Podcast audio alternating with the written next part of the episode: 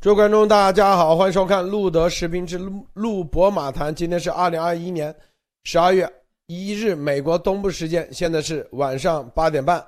啊，我们今天首先啊，先从这个新闻啊带入这个病毒啊，这个里根研究所最新的民调，美国著名的智库里根研究所啊最新的民调是百分之七十二的美国民众现在已经认为病毒来自实验室，实。百分之四十二对此非常相信，无论是民主党百分之六十一和独立选民百分之七十六十七，还是共和党百分之八十六啊，认为病毒来自实验室已经是共识，啊，这个，呃，用这个代入啊，这是第一啊，这个我们几个战场啊，这个是一直存在的战场，这个并且啊是重要的战场，这美国啊将强化印太基地以抗衡中国，啊。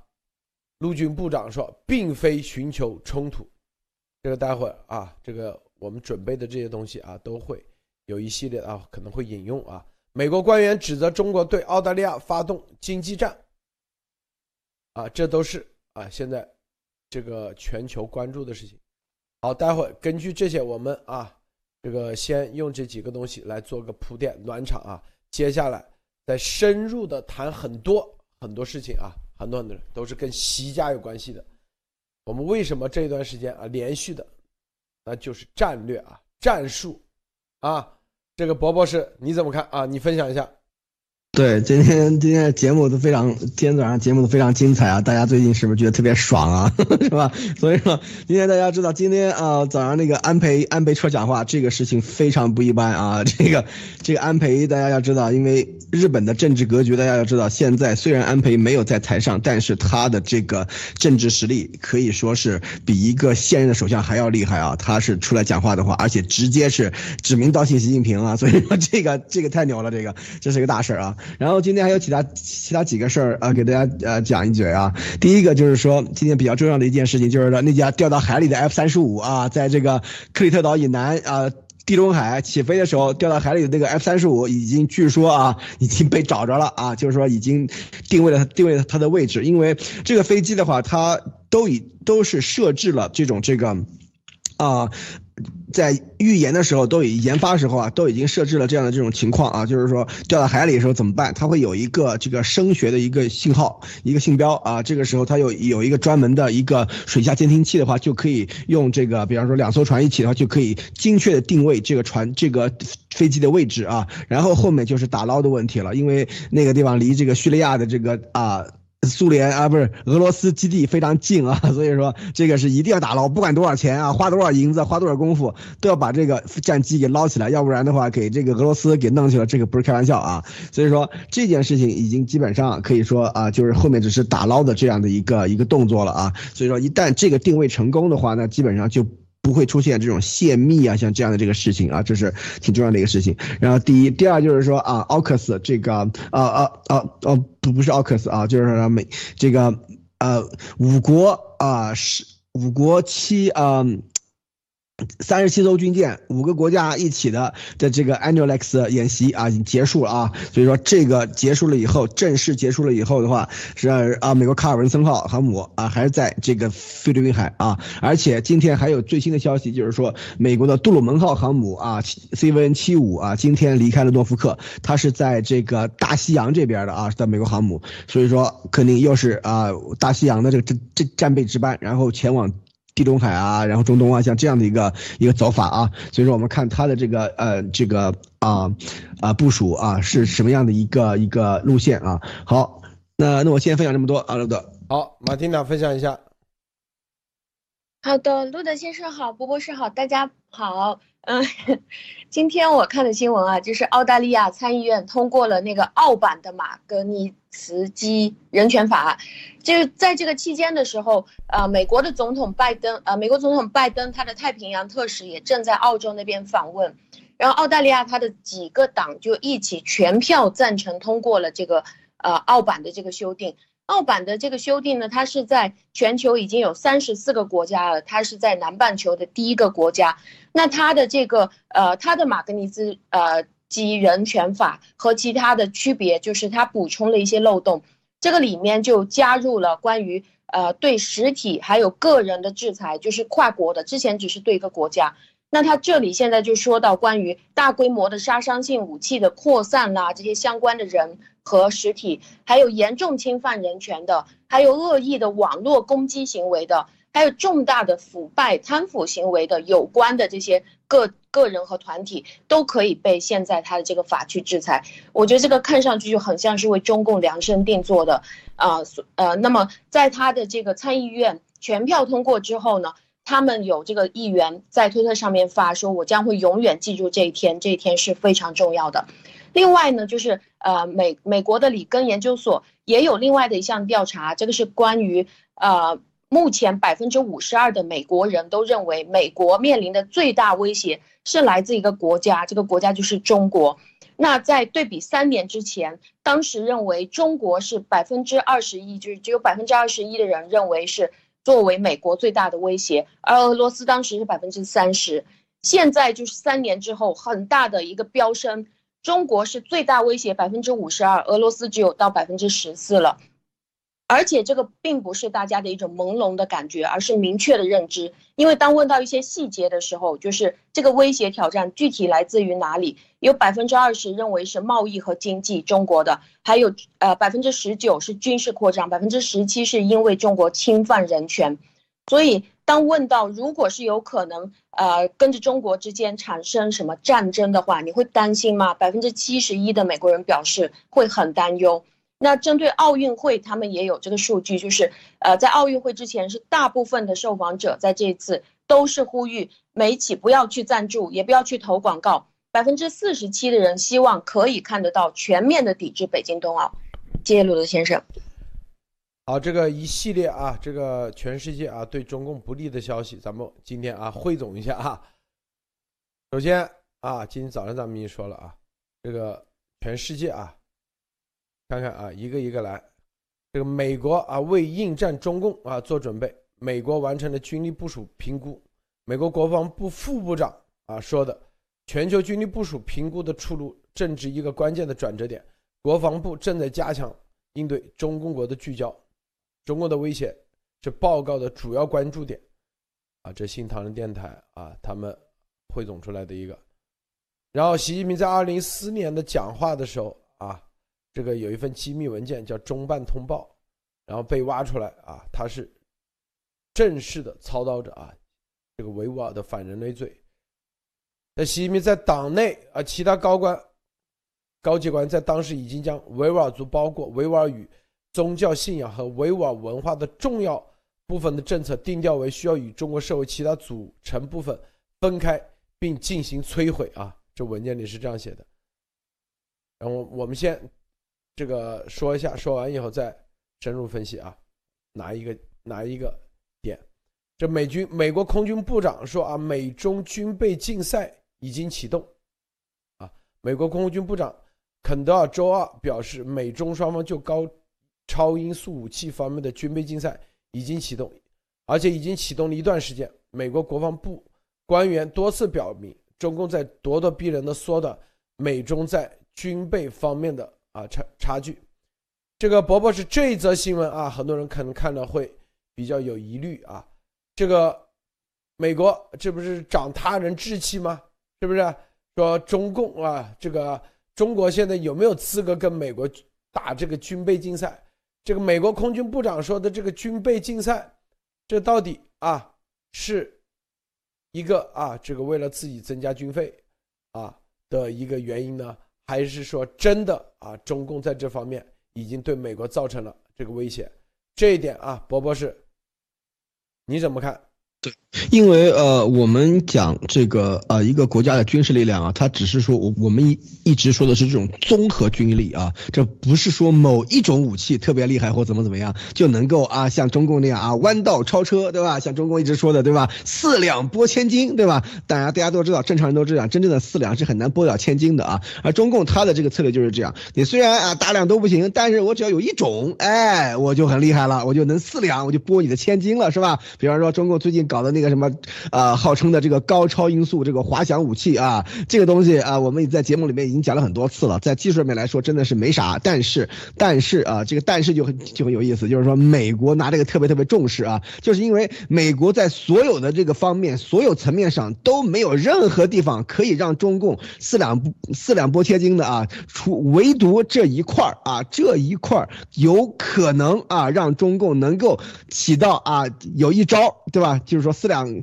不行，你，比方说两个呃，就是说啊，就是说那个武林高手对决，对吧？他他所有的招啊。一个人比，比如 A 都比 B 要厉害，所有招除了一招以外啊，但是这一招能能起到什么样的这种这个制敌克敌制胜的效果呢？肯定没有啊，因为战争是一个综合性的一个东西啊，你不是说啊，我用这个高超音速武器啊，把美国啊某个城市把它给干掉啊，然后我就赢了是吧？这当年日本日本日本也是这么想的啊，你想想后面结果是什么样是吧？所以说。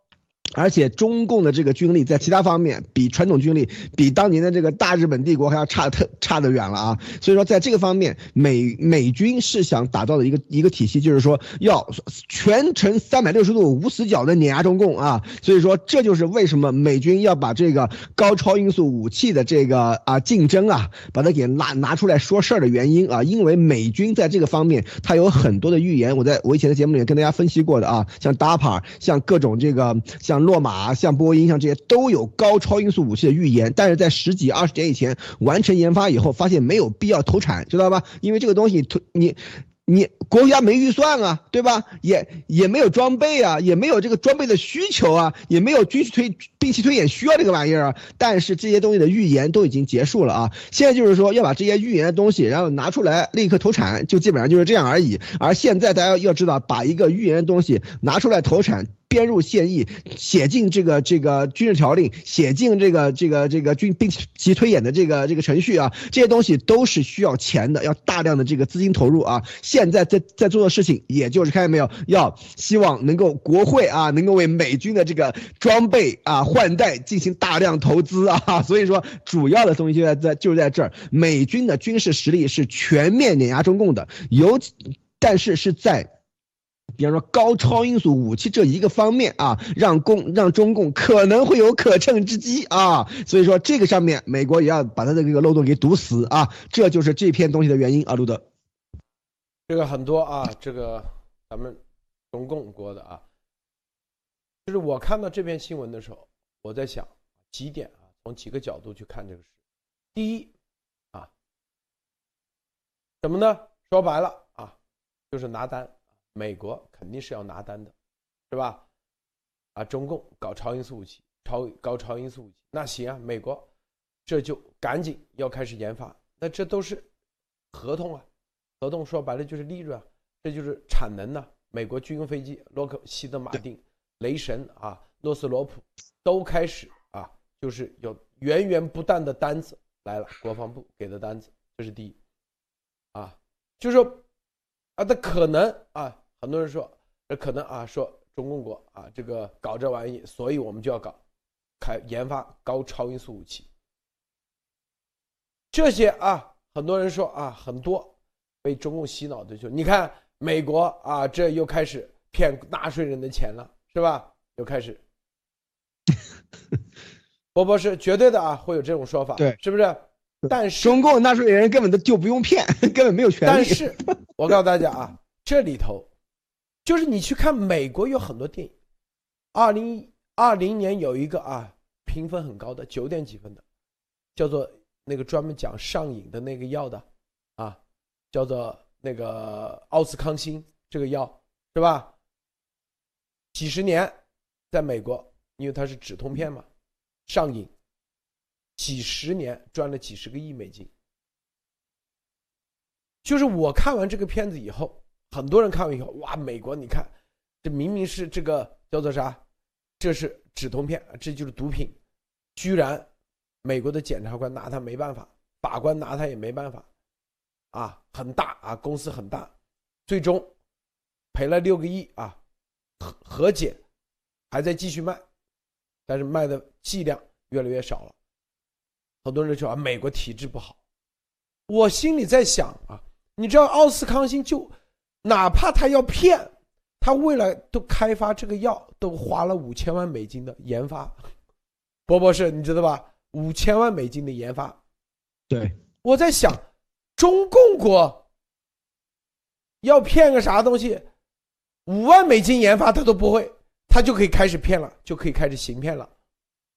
这是两个，就是就是我的意思就是，就算在美国，他要骗，他的投入成本，他还真的得。你得门槛很高，你得要请一些真正的科学家研发投入啊，这所有的东西五千万成本，后来搞了几十个亿，是吧？但中共国是吧？这个任法荣往那一坐，是不是就开始说一千年以前、两千年以前，他们啊祖上他的师傅的师傅，这玩意一分钱不用掏就开始骗了。这不跟丫头一个套路吗？就开始包装一下，白胡子是吧？哎，博博士，你知不知道任法荣？他原名叫任志刚，嗯，说是八十五岁死的。啊，咱们的啊，这些啊人见过他的，在两千零一零二年时候穿西装的时候，觉得他他不像这。你知道现在很多道士，我之前就见过个道士啊，博博士啊。他说他都已经八十多岁了，哎，我看的样子也就四十多岁啊。对啊，这就是我们道家的功夫。八十多岁像四十岁，实际上就四十多岁。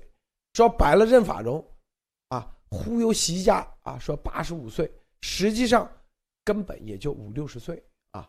这是啥？这就是我刚才说到底就是啥，在美国，哪怕这个事情。就算啊，是为了应对中共国，中共国哪怕没这武器，他要编都要编出中共国有这武器，最终他这个体制体系成为了一个啥？成为啊，他们不断提升的啊，就是啥的坏东西，它都变成好东西了，最后提升技术。对，中共国是不是？说白了。任何好东西到他那体系里头，哎，很多人就看到机会了，是不是？如果说啊，这个中共国也要搞这个搞搞超速硬武器，那在中共国那就是机会，市场机会，他不需要投入几千万，就说白了，他都不需要成立洛德希勒马丁公司，只要一个皮包公司，找到史啊史英莹或者谁的司机，成立一个皮包公司，他就可以开干了。就把这个单接了，然后中间再转包，然后最后如何啊拍两个视频就可以交交差了，是不是？进口啊，从美国进口一些部件组装一下就可以交差了。你看，同样一件事情，在中共国这个体系里头，就跟那个任法荣一样，是不是？直接你靠关系就可以拿单，然后完成任务啊，拼凑出来一些东西，你就可以交货。同样一件事情，这就是，啊，这很多人，在看到什么奥斯康星啊那种药的时候，啊，都觉得美国的体系不好，不能迅速的让这个公司直接灭了啊，把这个药灭了。中共国领导批个字，第二天就消失了啊。但是你看这种体系造成的结果，就你的权力集中到某个人的时候，就哪怕研发个这玩意，最终。你那边的研发啊都是虚的，而这边是真正的实的。马蒂娜，你你你觉得怎么样啊？是我非常非常赞同您的观点，就是呃，在中共国，大家有的这个习惯都是，不管是上学也好，或者是研发一个产品也好，其实它都是高门槛，但是在这个门槛。过去之后了，在后面就没有什么门槛了。就像你去上大学，你考进去的时候千军万马过独木桥，然后你进去了以后就开始谈恋爱啊、上网啊、玩啊，到最后大家都可以领到一个毕业证。呃，也像这个超高音速的这个武器，我一方面听完刚才您的分析以后，我就觉得这个东西到底是有吗，还是没有？而且，如果是他之前曾经有过这个东西的话，也应该不是自主研发出来的。或者这个东西就是一种，呃，就就是一种偷盗来至少他在接下来一定不可能再继续在这个基础上再往上面去研发。那另另外的一个方面呢，因为啊，他交差的这个对象很可能就是一个完全不懂得这个超高音速武器的，即使你非常会，即使你能够研发的出来有一点点的成果，其实这个领导也不知道。所以最重要的就是把这个预算给拿下来，给拨到就行了。但是我有一个问题啊，就是呃，在美国研究这个超高音速武器的这个过程当中，他们您觉得他最主要的是要研究超高音速武器的防御，就是把它创造出来，就是这里突然出来个绝招嘛？那么如何去面对这个绝招？在研发的过程当中，知道哦，原来这个东西要如何去应对它？还是美国想要去研发这样的一个更快的超高音速武器？您觉得哪个可能性会更大一些？这个博博士回答啊，博博士你怎么看啊？这个马蒂娜这个问题问的很好啊。对我，我觉得马先生问题问问的很好啊。美国一般的搞法啊，是矛和盾一起干的啊。就是说，美国一般的搞法，它像比方说，你看美国的导弹，对吧？它在研发的过程中间，但是它的反导也同时在弄啊。所以说，这个里面的美国一般来说是矛与盾是同时进行的。像潜艇的潜艇作作战这些东西也都是一样啊。而现在的就是就这个情况，就是说美军现在要建立的是这种全球的对于这种这个啊。呃极音速就是高超音速武器的这个啊，就是预警和这个啊反击的这样的这些这些措施啊，因为我为为什么说中我们说中共的这个所谓的这个高超音速滑翔载具，它的这个啊啊就是会成。成为就是中共啊赖以来四两拨千斤的四两拨千斤的东西，就是说这个东西因为它的速度很快，对吧？它它的这个反击是比较难的啊。但是美军不是没有办法啊，像现在比方说定向能武器啊，像这些的话都是在发展过程中间啊，这些东西是办法有的是啊，只是钱还没到位。就是说还没有要要求要把这些东西弄出来，其实这些东西的预言都已经完成啊，而而且这里面就我们就我再往前推一点，就是说为什么路路德刚才说的这种假想敌的这种这个状态对美军来说非常重要？大家大家想想当年的登月是不是？如果没有苏联啊在那里跟他抢的话，美美国能够那么快的时间完成登月这样的这个创举吗？是不是？所以说在这个时候啊，一定要有人啊在后面追着赶着撵着啊，这个美国才能够真正的发挥。对它的这种潜力啊，就是科学潜力和它的工程潜力啊，所以说在这个里面，我觉得现在像像国会以及这个五角大楼，现在也就是在用这个一样的方法啊。当年呃，为了不让因因为，比方说这个载人航天这些对吧，都已经落在这个。呃，就是苏联后面了嘛，第一个宇航员是苏联人嘛，对吧？所以说这个时候美国说月球一定不能让苏联人抢我们前面，是吧？所以说当时大家都知道，月在那个时候，其实美国的这种太空科技已经领先苏联很多了啊，但是。在那个时候要以苏联为假想敌，对吧？然后大力发展这个登月的这些东西，结果啊，大家后来知道了六十年到七到七十年代的的这个阿波罗计划，是吧？所以说这个里面是美国曾经就是大力发展科技的时候，他所经常用的一个招啊。这个里面大家要要看清楚清楚，因为这样的话，对于他的这个投资的到位，以及他的这个这个这个投资的这个倾向和偏。偏就是说啊，倾斜的话是非常非常有用的。当年那个阿波罗计划能够达达到啊美国的 GDP 的百分之几啊，这么大的投资啊，所以说这个东西可见当年的力度力力度有多大啊。所以说现在他们正在做几乎是一样的事情啊，路德。好的，这这个话题啊，咱们就说到这啊，待会儿呃先暂停一下，我们来再看啊，这个里根研究所最新的民调，说百分之七十二的民众认为病毒来自实验室了，已经啊到这个地步了。啊，其中百分之四十二对此非常相信，无论是在民主党，民主党有百分之六十一啊的人，还是独立选民百分之六十七，还是在共和党百分之八十六，啊，都认为病毒来自实验室。现在已经啊百分之七十二已经到了这个主流啊，到主流，这就是啊这个如果说这个中共啊对习来说啊，它最大的一个布局的，可以说被曝光以后。戳破是吧？这就是雷言录的这个言字是吧？幺幺九，咱们啊，前段时间啊，这一段时间放了很多东西。严博士啊，这个礼拜又得去巡讲了，又得要开始要巡讲。很多人说啊，好像咱这个录的节目就光在这里，这个在节目里点错啊。巡讲接下来啊，几 又开始每周的巡讲又开始了。我告诉你，过段时间有个重要的巡讲，让大家看看都是哪些人参与。直接，如果中共看到这些人参与了，啊，直接他就戳的啊，不比咱这个，这就是外围啊，这百分之七十二的民众认为病毒来自实验室。马蒂娜，你觉得这个成为主流，它是自然而然就能到到这个地步的吗？啊，我因为我在整个听路德社的。报这个事情的过程当中，我记得每一次，当这个指标就是当这个百分比一一步一步往上走的时候，包括我记得博博士有一次说超过了百分之五十，这个已经是一个重大的胜利。那今天再来看，它已经达到了百分之六十，呃，平均下来都有百分之七十二。那么当它已经达到了，呃，就是习最大的失败就是装作自然来源，这个已经没人信了。彻底失败被揭露了之后，而且现在已经产生了实际的结果，彻底失败了。那当他到达了这个百分之七十二的时候，我认为接下来大家的问题就是百分之七十二，至少百分之七十二的人想要知道到底是来自于哪一个实验室。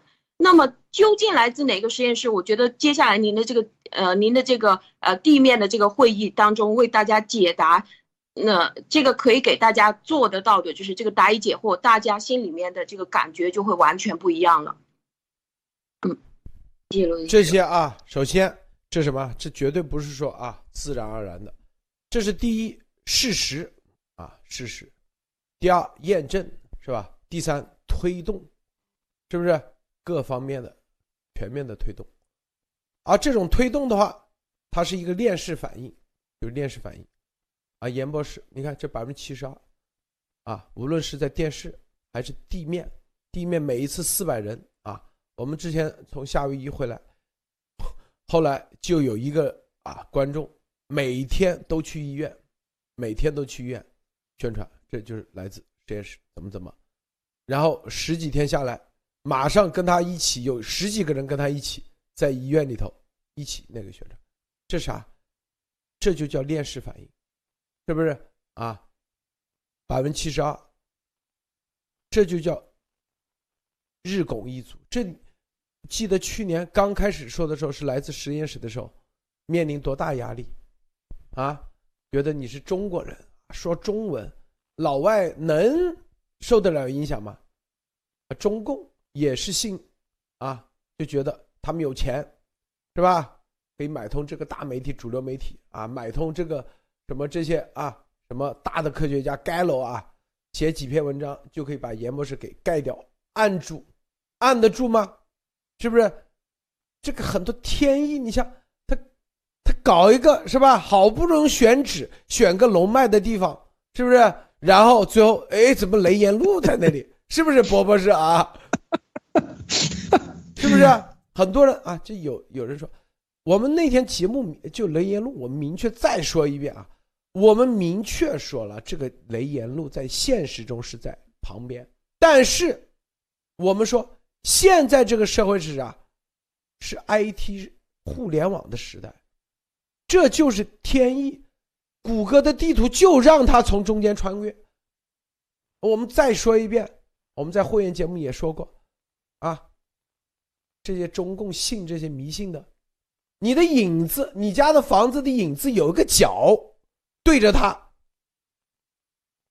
他都让你把这房子拆了。他觉得啊，破了大家风水。你何况这是谷歌，几百万人、上亿人都可以看得到。哎，有，就是在他那里有个有一条有一道光，上面写着雷岩路。我没说这一定是啊，实际存在。我们那天做节目也说了，没我说了，那不是那个，但是在地图上就有。这就是啥？因为他们看重，是不是？你说这，啊，从一个小小的严博士，一个小的蝴蝶的翅膀，到现在百分之七十二，深信不疑，啊，这很多东西，你看，习，他挡得住吗？是不是？各种各方挡不住，变成主流意识，这个是很关键的，很重要的。博博士，你怎么看？对这个雷言路这个事儿啊，很多人都在那纠纠结啊，说啊，实际上怎么样？但是信这个的人啊，就讲一个兆头，知道吧？他就讲的一个是一个兆头，是而且是尤其是那种在没有别人的提示下偶然出现的这个兆头啊，最要命啊！我还记得，呃，路德刚才说的那个事情，我也听说过，好像是我记得我是。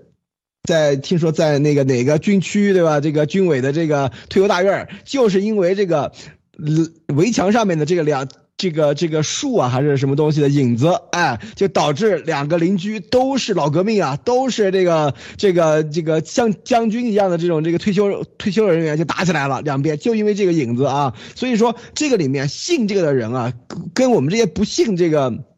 风水啊，什么这些的人来说的话，其实他这个这个心里的这个想法是差的很多的啊。我们不能以我们的这个这个理性的这个思维去来去这个啊推脱他们像这样的这种这个迷信的这种这个思想是怎么想。他们对于这些东西，其实这个兆头啊，其实是非常非常的这个在意的啊。尤其是这种不经意的出现的，就是说没有安排的情况下出现这种兆头，就特别特别的在意啊。所以说这个真的是非常大的一个非常大的。一个问题，而且这上面又有“言”这个字，是吧？所以说这个里面大家一定要知道啊，对于这个相信这个风水啊、运气啊、运数啊、什么龙脉啊、什么这些的人来说，这是一个非常大的一个心理暗示的打击啊。嗯，路德，是啊，这里头啊，这个，我告诉你这些啊，所有的这些啊，大家啊，看似好像。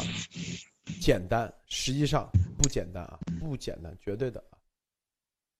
这里头，你想想，我们知道的东西啊，就是在最最近大家听录的节目知道的东西，啊，就是只有身边人才知道，就身边就是我们那那段时间啊，跟大家说保健医生、保姆，那我再告诉你，如果说啊，伯伯是如果说比保姆还近的人才知道的。你觉得这啥概念啊？你说比保比保姆啊，保健医生、司机还近的人是什么人？待会马蒂娜说啊，严博啊不，伯伯是先说，马蒂娜再说，看你们谁能说得准，以及我们的观众们谁能说得准啊？比保姆还近的人，那就只有是这种贴身秘书这种了，或者是贴身的那个，就是说这个生活秘书，像这样的可能会比保姆还近啊。所以说，除了这个，我真的想不起来还有更近的人了啊。如果是。真是这个总家族师身边的贴身贴身的这种生活秘书，像这样的这些人都都都都不可靠了的话，那那总家族是真的危险了啊！所以说，我觉得路德今天说这个这句话其实特特别特别特别特别重要啊！所以说，就因为厨子啊、什么司机啊、什么保姆这些已经够近的了啊！所以说，我是认为啊，比那再近的就只有贴身的秘书了啊！路德，马蒂娜呢？我听听马蒂娜有没有？哦。我我站在我的角度啊，因为我觉得是习神他的那个他那个精神方面是有问题的，他是不是需要那种贴身的一个医生在旁边？就是如果他失控了，就怎么样想办法把他弄一下？就是关于医生的这个系列，贴身的一个医生，我觉得他的身体状况、精神状况都很糟糕。谢鲁的先生，咱们这个啊，欢迎大家讨论，但是呢，咱们还。还不到解密的时刻啊！不到解密的时刻啊！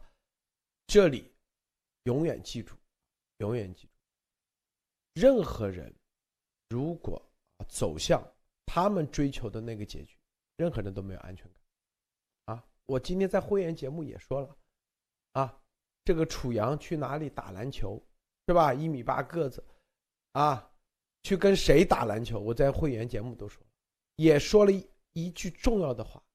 一旦他们走向那个邪路啊，讲成天子，因为龙脉中中华的这个龙脉啊，所以有龙的这个脉，已经早就断掉了，知道吗？不可能再出了。我跟你说，如果往那方面去走，所有人都是陪葬品。别以为啊，这个啊。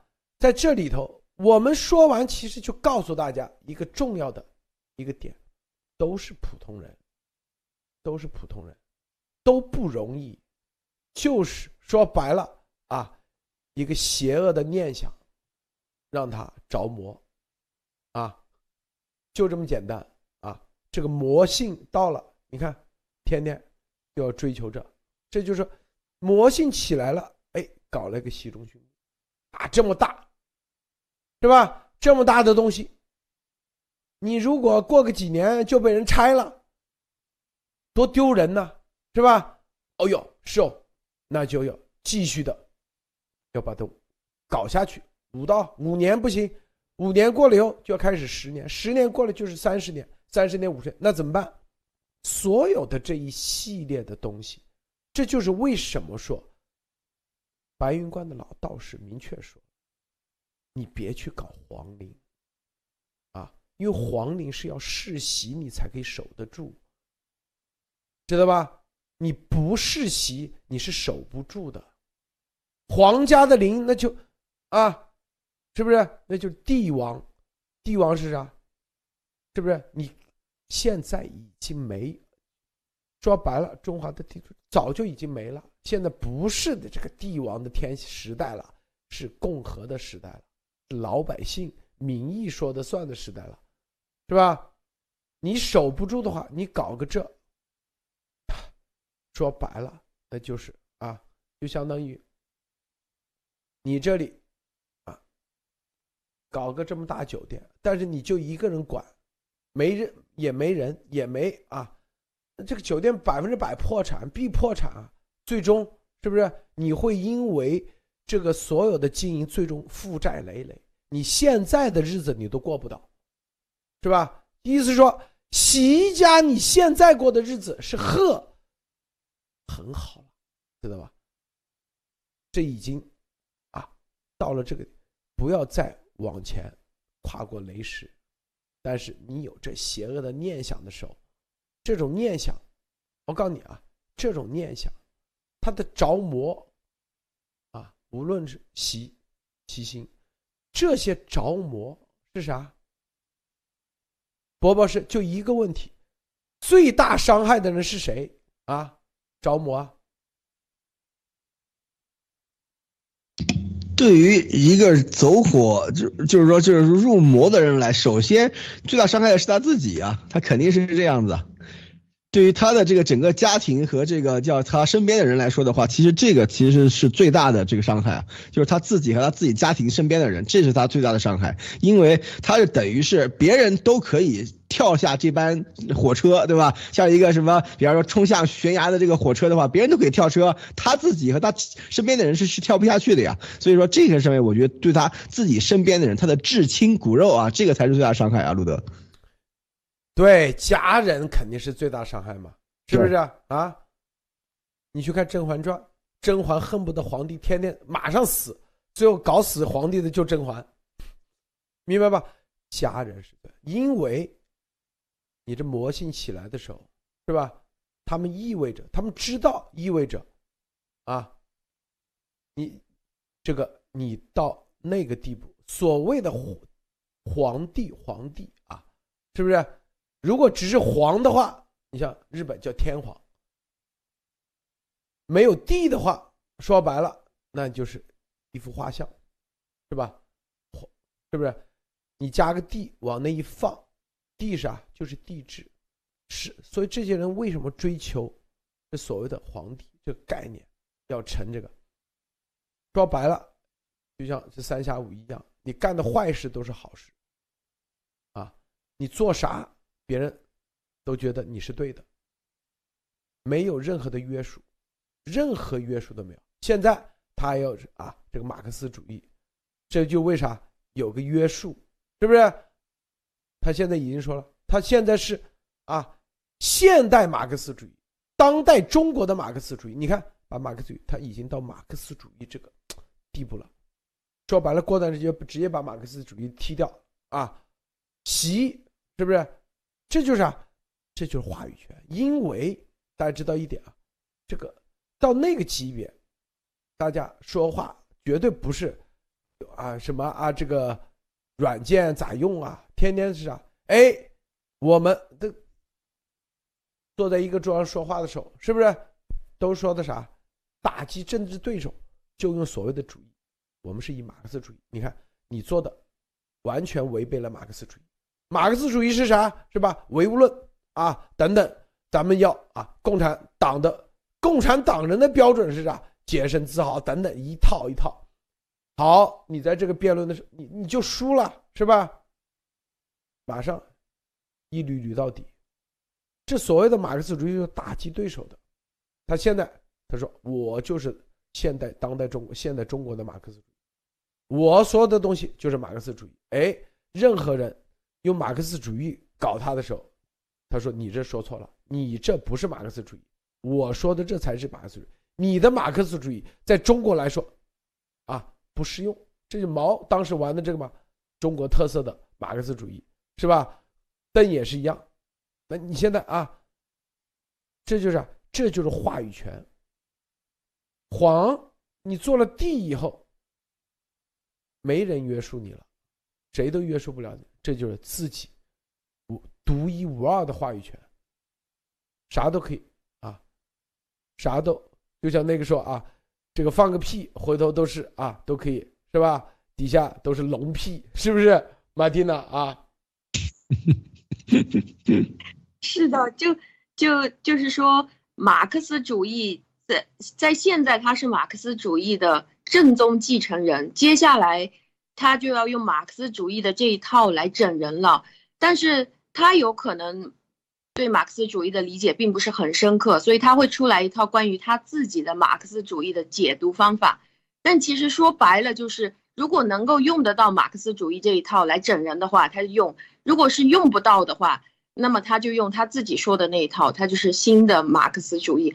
我觉得就是习神的这种走火入魔，他很喜欢做的事情就是关于撞大运，但是。呃，当他一个人已经用这个欲望发开了，去整个国家去控制的时候，其实大运最大的问题就是他有可能下一秒钟就变成一个大的倒霉运，好运变成倒霉运是一秒钟的事情啊，但是实力就完全不是这回事儿了。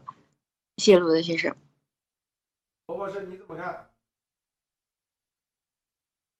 是啊，这个刚才我们就按照刚才的这个继续往下讲啊，这个里面就是其实习一的话，他比方说他是这个啊，就是啊被就是有有有这种这个啊，就是说啊。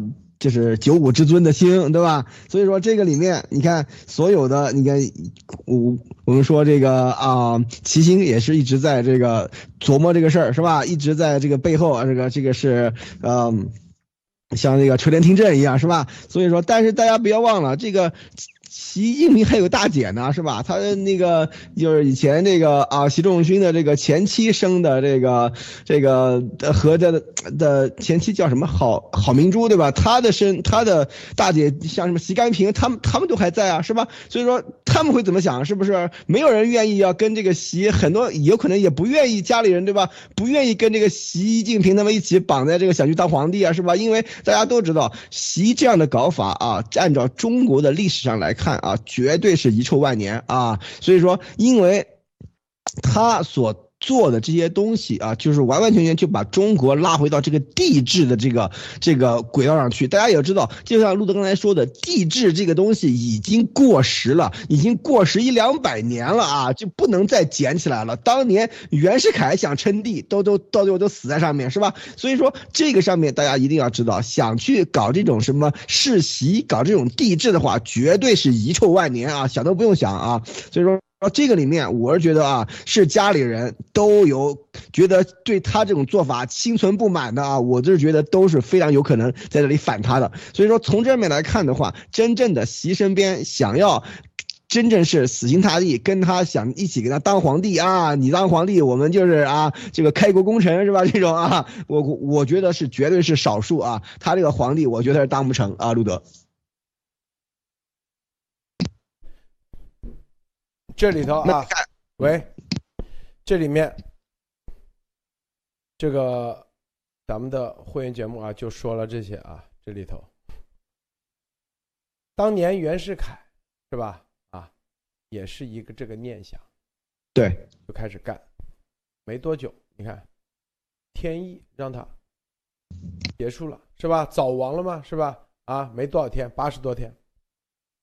但是有人他就不信这个邪，啊，就要往对往这上面去撞，这上撞，正在想方设法用所谓的什么党史的研究的方式，来把这个理论体系给它写出来。正在这就是霍海丹他们在干的事啊，就是这帮文人墨客啊，通过写历史的方式，把编出一套啊体系出来。对，这个东西很多人，你你你你搞不明白这里头啊，这个编出的这套体系啊，对那个很重要、很关键啊，中共的这种玩法，是不是？这套体系，回头说啊，中国的发展必须得走这条路，明白吧？回头啊，你不走这条路就会怎么怎么地，啊，很多人一想是哦。然后又举出什么日本啊，什么泰国呀，啊，都怎么怎么的啊，多好！但他搞的这个跟日本那个绝对不是一个啊，跟那日本什么天皇啊不是一个，跟泰国那个也不是一个。哎，关于泰国的马蒂娜，这个可以好好说说。对泰国的这个体制，你你是你怎么看啊？嗯，好。就是呃，关于其他的国家，就是关于关于您刚刚说到的关于皇和帝啊，就其他的这几个国家，比如说日本的天皇，它其实是一个呃，为什么天皇它是一直从头到尾都可以延续下来的？它其实是一个宗教的象征，因为日本的天皇它也是也是可以叫道教嘛，它是叫做神道教的教宗，所以它其实是一个信仰的代表。这个是在日本，但是在英国呢，英国的女王她。呃，他和泰国的这个国王是属于同样的，就是属于有一点类似于一个公共公共管理师的一个咨询师。就因为在下面的这些呃下面的这些总理啊，或者是这些首相啊，是经常不断的换的。但是作为一个皇室，或者作为女王，或者作为国王来说，他确实一直都可以看到这个国家经历各种各样的风风雨雨。他虽然没有这个行政的管理权利。但是他可以给予建议，就是当这一任的总统他上来的时候，他并不懂得如何去面对这样的一些呃突发事件或者是群体事件的时候，那这个呃女王或者是国王就可以给予他一些建议。所以就像特别是英国，每个星期四的下午，首相都会去呃面见女王，然后女王会给他做一些公共管理的一些咨询。但是习他其实在做的事情是。不管是政呃，不光是政教合一了，他把他的政府和他的皇帝这个事情彻底拿来贴在一起去做了。但是任何的国家政府，其实特别是负责具体事务管理的，都是非常容易出错的，经常都会出错。所以如果你又是这个王，你又是神，然后你又是做这个具体管理的，特别我觉得习他最傻的东西就是每一个国家都是属于。越高层的人，他说的话就越是这种比较空的，或者是比较套的这些话。我们去看每个国家的总统，他说的话都是比较模棱两可的，就是他只能给出一个大概的方向。但是越往下面，就是具体的执行层，他所可以说出来的这个话，或者是他的政策就越是清晰的。那他要尝试这个一个具体的政策，但是习他由于他的这种非常严重的这种控制欲，他站在一个国家的顶端。又是一个不能出错的神，又是皇帝，他下的这些命令全是铁命令，绝对的命令，就要这样弄，就要这样一刀切，那这样就更容易出错了。所以就可以看到他上来台以后，经常出现的这些东西都是大出错，然后谁都不准说。所以我觉得习他可能是在在这个东西上他没有想过，他想的就是运气或者是墓碑在背后呢，怕什么？介入的先生，这个。波波士，你说啊，这段时间咱们说的这些啊，这个戳的这些，你觉得这个产生了什么样的效果啊？你你感觉啊？我我我觉得最大的一点就是说，让习和他的这个他的这个啊，就是让他感到非常的不安。就是说他不知道这些信息是怎么出去的，以及还有多少没有被放出来的啊，这就是说未知的才是最可怕的啊，已知的都也许可以，就是说这控制，这未知的才是最可怕的，这是第一。第二就是说。他要忙着灭火，就是说，对于这个已经放出去的信息所造成的这个是损害，所造成的伤害，那别人肯定知道啊，对吧？常委们开会，哎，那个啊，你家洋洋咋回事啊？给我们解释一下，是吧？是吧？你这些东西肯定都会被拿出来说事儿啊。这个他要灭火啊。第三就是说，他随着这个，这个。情报的这个公布的这个走向深入啊，他的所有的这些东西，以及这个里面所有的名称，以及到后来把他们家的这个这个坟呢，他们家的这个墓，就是说啊，这个龙龙脉啊，什么这些东西，全部都给公诸于世以后，让他的这种这个人设啊，人设瞬间崩塌啊，这个人设崩塌才是最最要命的一点，就是说他。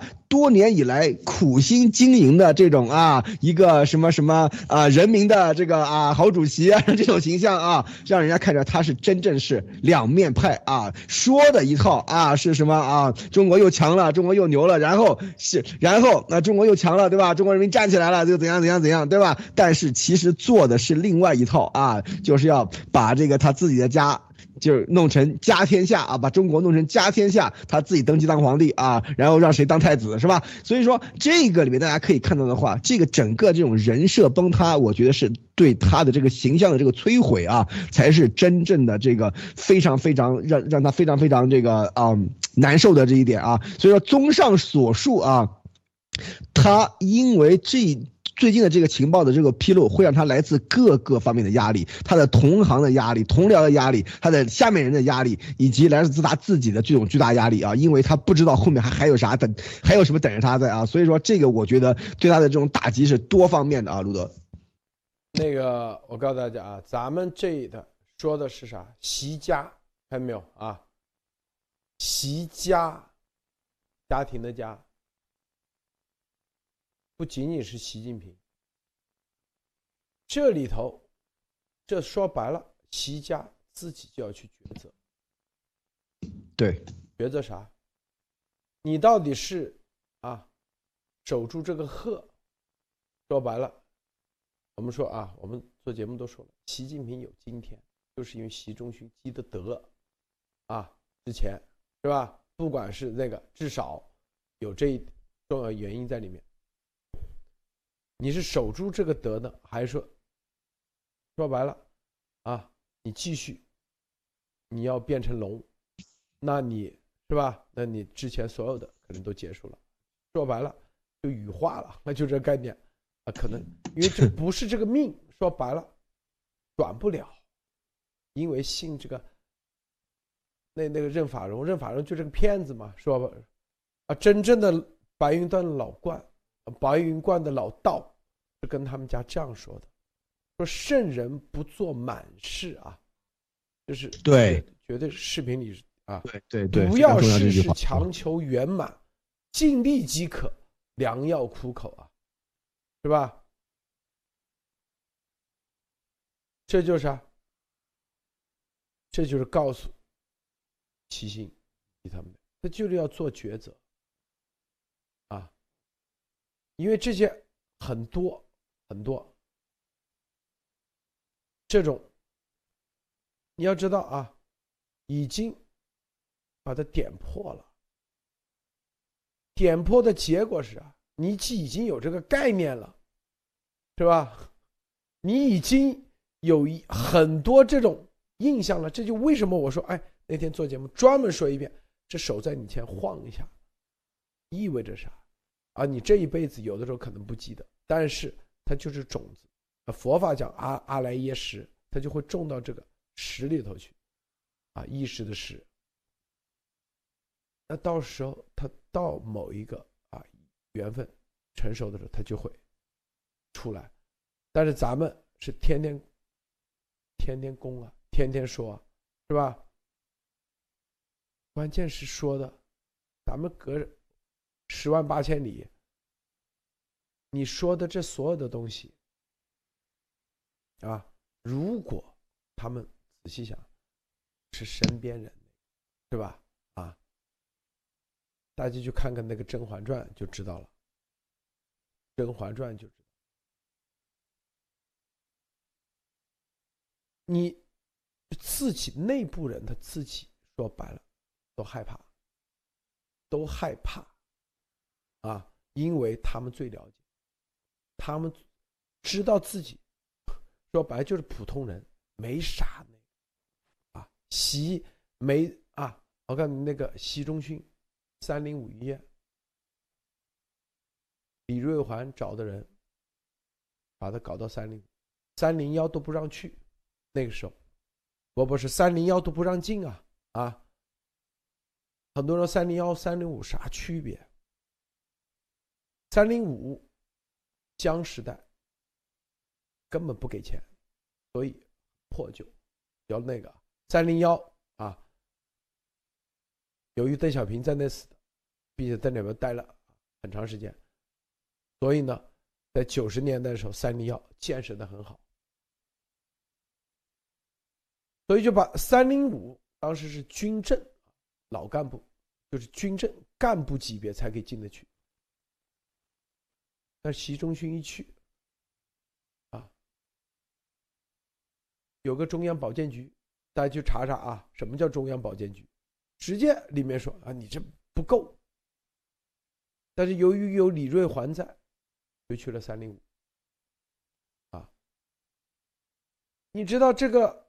三零幺医院里头的啊，这些人很多老的得了病的在里面，一个月打的药比体重都重，波波是几十公斤。我跟你说，为啥？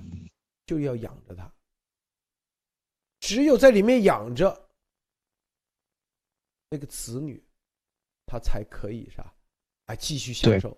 各种各样的待遇，对，招牌招牌还在，对，我家老爷子还在啊，这个待遇必须得不能少，是吧？什么什么的，对，说白了就是养着，一直这样，一一个月打的这个啊药比体重还重，一个月，就看看可多这种，都在想方设法，啊，然后。习仲勋是不是？当时是吧？癌细胞都扩散了，很痛很痛的。他天天骂在那里，癌细胞，对啊，三零五在，对对对，就是骂嘛，知道吧？你知道那种，所以就没多久他就去世了。这这种啊。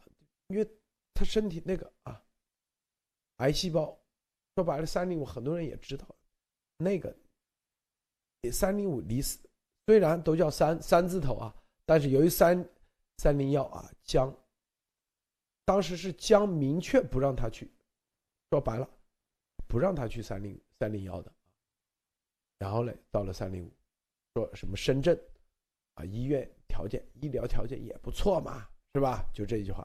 本来北京都不让他去的，所以你就知道啊，这里这里面就是习，我刚刚说就是他们就普通人，那习近平那还有哥哥，啊哥哥已经去世了，有姐，对，还这几个有弟，他们都经历这些，他心里很清楚，到今天这一步。说白了，习仲勋能保你上位，就他的德，他积的德，但并不能保你。对啊，已经用差不多了，就是对不得好死。如果你你你乱来的话，他那个德是保，老老道明确说的，可以保你上位，但是如果你走念想太那个，保不了。你能够有个全尸，明白吗？这是关键点。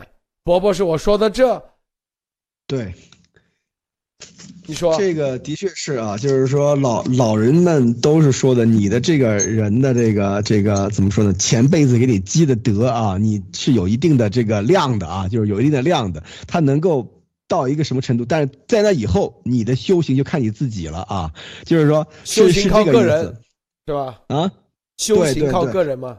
对，就是说能帮你放到这个位置，比方说啊，习到了这个位置以后，对吧？中国开始走向自由，走向民主宪政，走向什么样的话，那习肯定是千古千古流芳啊，是吧？这肯定是不用讲的，对吧？但是他非要选择这种这个独裁专制啊，然后居然要走向这种世袭皇权啊，那这样的话，那真的是你自己做的孽啊！以前习仲勋老爷子，对吧？他给你积的那些德啊，把你扶上了这个大位，对吧？然因为为什么？为什么当年？能选上你这个习习包子的吧？能让让你当主子，为什么？主要就是因为你老子啊，你你你自己的小屁孩，你干过什么呀？是吧？是不是？所以说这个里面主要就是因为当他老子习习仲勋啊，在当时在党内的口碑和这些东西，对吧？然后。才把他给扶上来的，这就是是习习仲勋给他积的德，把他给扶上去。这个德到这个时候已经用完了啊！你上了位了以后，你干了什么事情，那完全是你自己的事情，你自己的功过，以及你现在所积的德、所造的孽，给你的家里人、给你的这个子孙后代所造带带来的这个，到底是啊荣华富贵，还是这个满门满门抄斩啊？这个都很难讲啊！你你要知道，因为他的这个位置实在是太大风险了啊！而这个时候，我们这个习总家。就是他是选择是什么呢？是 all in 啊，他是这种赌徒心理啊，知道吧？他就一再赌把大的，是吧？所以说这就是说现在这走的这个方向啊。但是你这边有一些很很重要的一点啊，就是说，路德现在他。嗯，这个节目里面啊，我们这几天一直要做一件事情，就是把那个这这个东西给点破了啊。其实点破这个动作非常非常关键。为什么？就是说这些这些计划，这些这个背后的这个操作，这些东西都是隐藏着的啊。虽然说有很少人知道，但是也这些东西，也就是说不为流于世人所知，知道吧？所以说这个东西是没有点破的，所以说他还能够维持他的人设，他还能够继续推行他的东西。但是，一旦点破以后，整个。席间家啊，就是说，包括习近平，包括他他的这个他老娘，对吧？包括所有这些人都要做一个选择，是继续霸王硬上弓，还是改弦更张啊？因为你按照原来的这种啊，这个明明明修栈道，暗度陈仓这个方法，已经是。玩不下去了，因为已经被点破了啊，所以说这个时候就引起了这个变局，就就引起了这个变化啊，所以说很多东西啊，这东西蝴蝶翅膀是吧？所以说一点小事情可以引起非常大的这种变化啊，现在就是这样的一个时，这样的一个时间，因为在。最近的这段时间的这个情报的这个披露啊，已经让这个习的这个计划和他的这个家族的这个未来啊，已经起了质的变化了。这个是肯定是不用讲的。他现在只有两条路，要么就是说继续读啊，all in，对吧？继续啊，霸王硬上弓啊，有条件要当皇帝，没有条件创造创造条件也要当皇帝啊，这是第一条。第二条啊，老老老实实的啊，明年啊，该怎么交班怎么交班，该怎么该怎么退休怎么退休啊。所以说，估计还还能够留个全尸啊，是吧？所以以说，这个时候就得看他自己怎么选择，以及他周围的家里人是怎么选择了啊，路德，是吧？这个，咱们随便上网搜点资料啊，你看，啊，这就是啥？这里蛇怎样才能修行成龙啊？这是啊，我找了一些资料，你看，蛇现在活五百年，然后嘞。变成了一个叫角啊，就是蟒蛇、蟒龙啊，就蟒蟒嘞，然后最后到一千年啊，叫囚龙，只有一只脚。囚龙嘞，在前两，这这是中华文化的这是糟粕啊！我说的是这个概念啊，不是我认可，我只是展现这种糟粕给大家看。囚龙在修炼一千年，是吧？叫做黄龙或者青龙或者苍龙。是吧？啊，说这就是什么龙了？千年来修炼的什么功法，谁都不知道啊，这是道家之道啊。然后嘞，这个时候啊，龙类，然后再修炼，就到了应龙。说等这个成年的两角龙，再经过一千年修炼，就变成应龙，龙族的最高神态，就长翅膀的龙。你看，这东西，它是有一套理论体系的。明白吗？咱普通人知道吗？你根本不知道，这帮人他们就是有这个体系，能忽悠很多嗯这种权力者。就你这玩意，我跟你说啊，你就忽悠，比如说啊，伯伯是忽悠路德，管用吗？伯伯是你说管用吗？不管用，为啥？咱啥权利都没有，你忽悠你都忽悠不了，明白不？那就是做梦。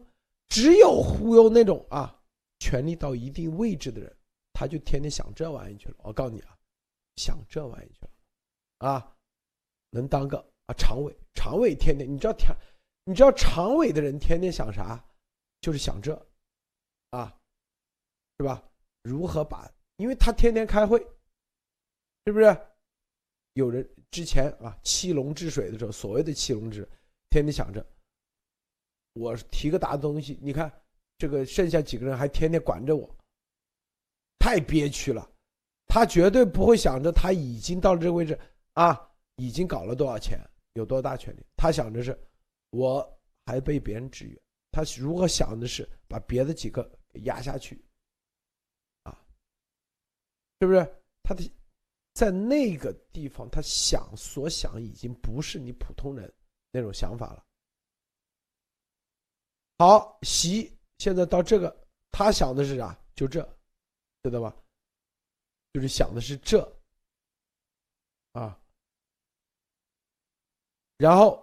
我们那天说佛啊，就是你看啊，这个有网友啊说说到底这习仲勋的墓有多大啊？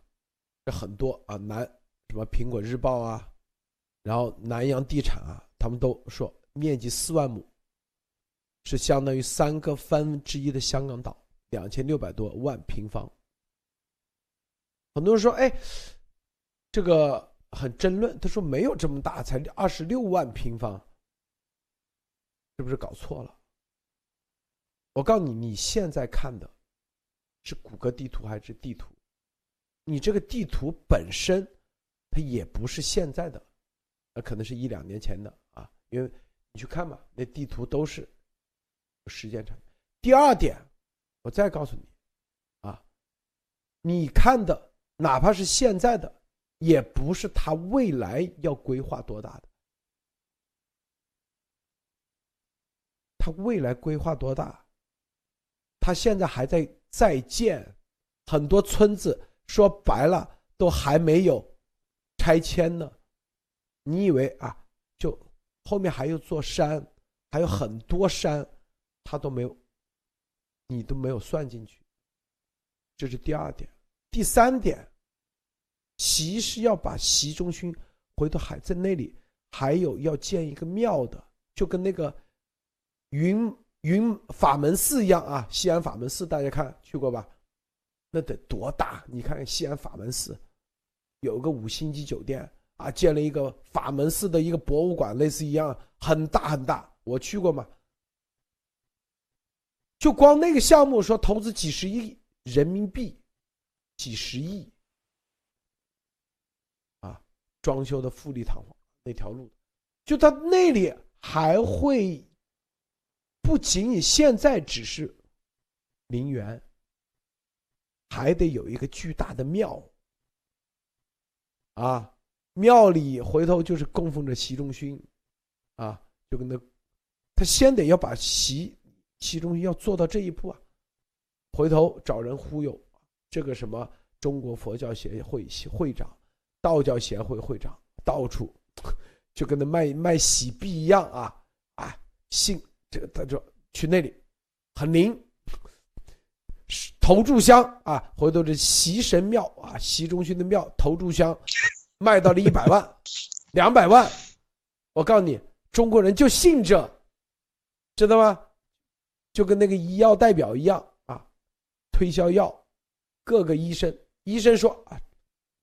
这个药好，然后你跑到广东啊某个寺庙，那个寺庙的方丈反正说啊，大家那那个谁啊，那个习神那个庙啊，你们去那绝对很灵，求财得财，求子得子，啥都那个管用，求官得官，我告诉你，一下子个个都去了，绝对的。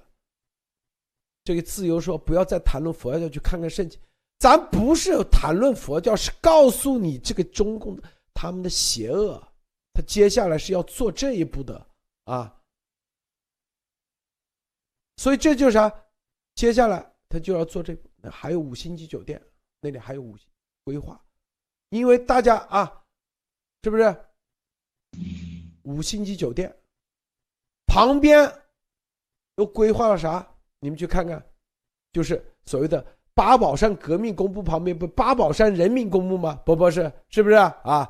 习仲勋，回头还有两个革命公墓，那边又是人民公墓，知道吧？就是能跟能在这个龙脉上葬的，那就取代八宝山啊！说白了就这意思啊。对，它整个是一个是一陪陪葬皇陵，这可是待遇啊！就是说白了，就是一个套餐。我告诉你啊，一个套餐。对，这个套餐里先有墓，那底下地宫嘛，那毫无疑问。好，地上就叫陵园，是吧？你以前皇帝都没这套餐。好，我还可以给你建庙，啊，香火极其旺盛，是吧？建完庙，你这些人跑这拜，你得有地方住啊。五星级酒店，对，路德，我怎么感觉这像这个是丫头的这个专业，房地产啊，这玩意是。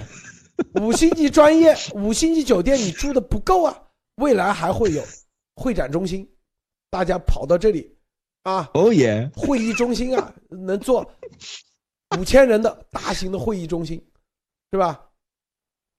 你说这四万亩够不够？伯伯是你说够不够？这个哇，这个开成片开发的话，那肯定不够啊，因为这以后肯定还会是一个旅游景点啊，对吧？大家要来朝拜的，这是对现在已经是景点了。还有啥？刚才说了，这个太牛了，这个啊，习中勋啊，革命公墓，那就是藏的军级以上干部啊，要批条子的才能进。这是背祥太庙啊，这个是不一样的。这是背祥太庙，习中勋人民公墓。那就是太牛了，这个十万二十万才能进得去啊，甚至一个排位十万二十万能跟第一他已经炒作了，这是龙脉啊。第二啊，这就是习神庙啊，保你子孙后代啊，是不是？估计丫头天天他不一定葬在那里，估计就是想做梦都想葬在这里。有多少人现在 在批条子想想方设法葬那里，是吧？那五星级酒店建完。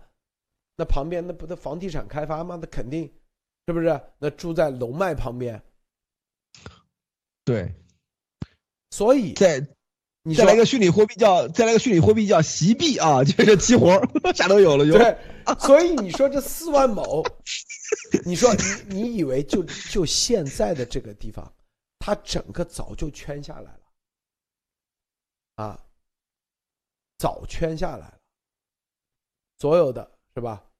三通一平都已经做好了，就是拆迁嘛。这里你看网上这都有，啊，领导扩建陵园，有多少人啊在上访啊，在上访啊，啊拆迁，这都是说占占地三分之一。你看香港岛，啊，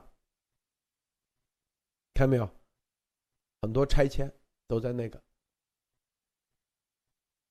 所以啊。这这这这就是一压十尺的本质啊！一压十尺的本质，这个本质就是，啊，啥意思呢？你不仅啊用这个，他就不仅他要把这个龙脉占了，还要把这个钱给赚了，然后最后哎，然后歌功颂德，因为习仲勋的领域，让整个啊这个这个富平的房地产价格涨到了多少倍？大家都有钱了，你看。跟着，跟着习，有钱有钱赚，啊，个个都跑那里去买房子，回头那些别墅建一区一堆，为啥？龙脉建在龙脉旁边，是不是？啊，这就是他的，这就是四万亩的未来的发展方向啊！这这整个的规划是这样规划的。这个马蒂娜，你怎么看？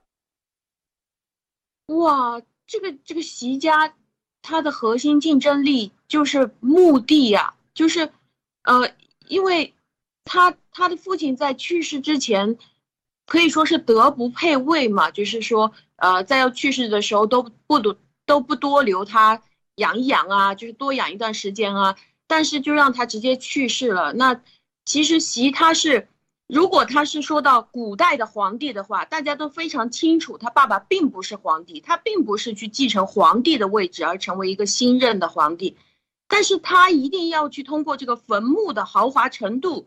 去打造成他是一个新的这种啊，就是他的爸爸就是一个皇帝，通过皇陵的大小，那就是说现在的这个其实就是第一期的这个墓地，接下来就会有第二期、第三期，会不会整个这个省都会变成一个？那接下来这个整个国家就变成一个殡葬大国，大家在这个信仰的这个方面好像就变成另外一个方向，就是呃不想要去拜其他的神或者是佛了，这些东西都改成拜习仲勋，然后呢谁？可以在这个龙脉或者是习仲勋的这个旁边的话，谁就是沾光的？之前大家是害怕住在坟墓或者是墓地旁边的，现在变成这里是最好的一个风水，谁能够围着这个这块墓地的话，都变成是好像最大的一个运气了。然后接下来人们纷纷从八宝山搬走，鸭王可能会后悔，觉得为什么我们葬早了，跑到八宝山去了，也要搬到他的这个墓地来。我我觉得这个会不会接下来一种趋势？你看啊，台湾风水大师张玉正说，习中心墓地啊，赞叹陵园风水十分讲究，北靠桥山，南有温泉河，南去三十公里有三座唐朝皇陵，啊，南去啊，唐高祖李渊的献陵以及唐端陵、唐庄陵共三座唐陵位于后面的高原，成为席墓的朝岸山，啊。风水上，此格局主出文人及高官，这都已经开始在说白了。文人，我文人，我开始别想了啊，高官还可以。对，你看，这就这接下来啊，能做的一大队，就整个这个叫富平县，就是以习仲勋墓作为这个主要的这个经济支柱啊，未来这个习神庙。接下来就是他们下一步的啊，这个主要产业，主要产业，把它做成连锁啊，这个全世界、全国啊都要推广，推广西神庙啊，就跟现在很多寺庙一样，然后里面大和尚、方丈啊，然后都会都会有啊。以前是在什么什么寺庙里头，现搬到西，搬到这个西神庙里来做方丈，对吧？收入肯定很高啊，是吧？香火。经过他们的宣传，绝对很旺。然后呢，这旁边，那那就是配套的配套的东西啊，就这样做出来。这些啊，这是啥？这就是他们有人啊跟他们说啊，是吧？用这东西还可以赚钱，经济上有保障了，你这个就可以延续多少多少年，是不是？政治上、经济上，双管齐下，最终啊能自我运转，这个项目自我运转，不管开到哪里连锁都能自我运转，哎，你就厉害了，你就不用担心是吧？没有护林队，没有是吧？守林人啊，没有人去维护，你就通过卖房啊、酒店的营运，就把这个项目。哎，维护的越做越好，是吧？未来地上的园林还会扩建，是不是？还会继续在做这个纪念堂、那个纪念堂，都都是在不断的扩建啊。陕西所有的这寺庙都是先盖一个小庙，盖完以后，然后再盖一个观音庙，盖完观音庙再盖大殿，都是这样一点一点。没钱先停下来，是吧？然后旁边，哎，我这旁边还有地，你以为他就一个小门？他说，哎，没事，我这后面山上这也是地，那里也是地，一看它的面积很大，比他这个已有的这个庙至少大二十倍，二十倍以上都不止啊，实际上很大，因为那种地不值钱，对吧？你去看那个很多那个那地方，三万块钱你可以买很大很大面积，人民币啊，三万。因为你得自己去修路，他这里好啊，他直接啊，国家给他把路修了嘛，三通一平，甚至啊六通都有可能做好，然后卖地就行了，那地卖完，然后呃接下来一部分继续开发。这个在这这是都已经成行成市了，这玩意啊。这个包包是。对，所以说咱们可以看到啊，这个里面不仅仅只是这个习家的这个这个啊，想当皇帝啊，想这个千秋万代的这样的一个一个愿望啊，就连这个连怎么样发财、怎么样赚钱、怎么样打品牌啊，都已经出来了啊，连怎么样开房发房地产、怎么样搞旅游啊、怎么样卖房子啊、怎么样这个啊，以这个啊朝拜这个习神庙，对吧？然后来作为一种这个经济来推动当地经济，都已经搞好了啊，所以说这个。实在是非常非常中国特色啊，这是一啊。第二，可见这个权钱交利已经到了什么程度。不过啊，我觉得啊，经过这个路德这么一一一戳啊，这个这个把他给戳爆了啊，戳破戳破了以后，我觉得这个习神啊，他想练成这个龙啊，估计很难了啊。我觉得他再往下这么练的话呢，就不是什么囚龙啊，或者是什么什么什么什么什么应龙啊，他再往下练练就是恐龙了啊，再往下练霸王龙啊，然后到最后全部灭绝啊，这就是他们这个。中共这这帮官儿啊，要往下练龙啊，就就这个结果啊，因为他们那种方法绝对是不可能真正的成为得道之人的啊。中国传统文化里面的的得道的人啊，他的这个。起码道德要求是很高的啊！习神那样一天到晚吃喝嫖赌的这种的话，绝是绝对不可能的。这是一啊。第二，他这个人的戾气这么重的话，到底有多少冤魂，这也是一个未知数啊。所以说他绝对不可能。我是奉劝习神别再往下练了啊！再往下练，绝对是霸王龙啊！就肯定是到最后是灭绝的这个这个下场啊！路德，好的，啊，伯伯说的太说太好了啊！这个接下来就是。修炼成恐龙的话，就是灭绝的下场，就羽化了，直接羽化了，是不是？哎，对对，还是鸟嘛，这留下来就是鸟啊，对吧？对，活下来就是鸟，羽化了，没错。好，今天咱们这个录的视频，时间原因就到此结束啊，谢谢诸位观众观看，别忘了点赞分享，谢谢博博士，谢谢马蒂娜。嗯，待会十一点啊，晚上十一点美东时间，咱们继续跟托尼啊做会员节目，大家别忘了观看。再见。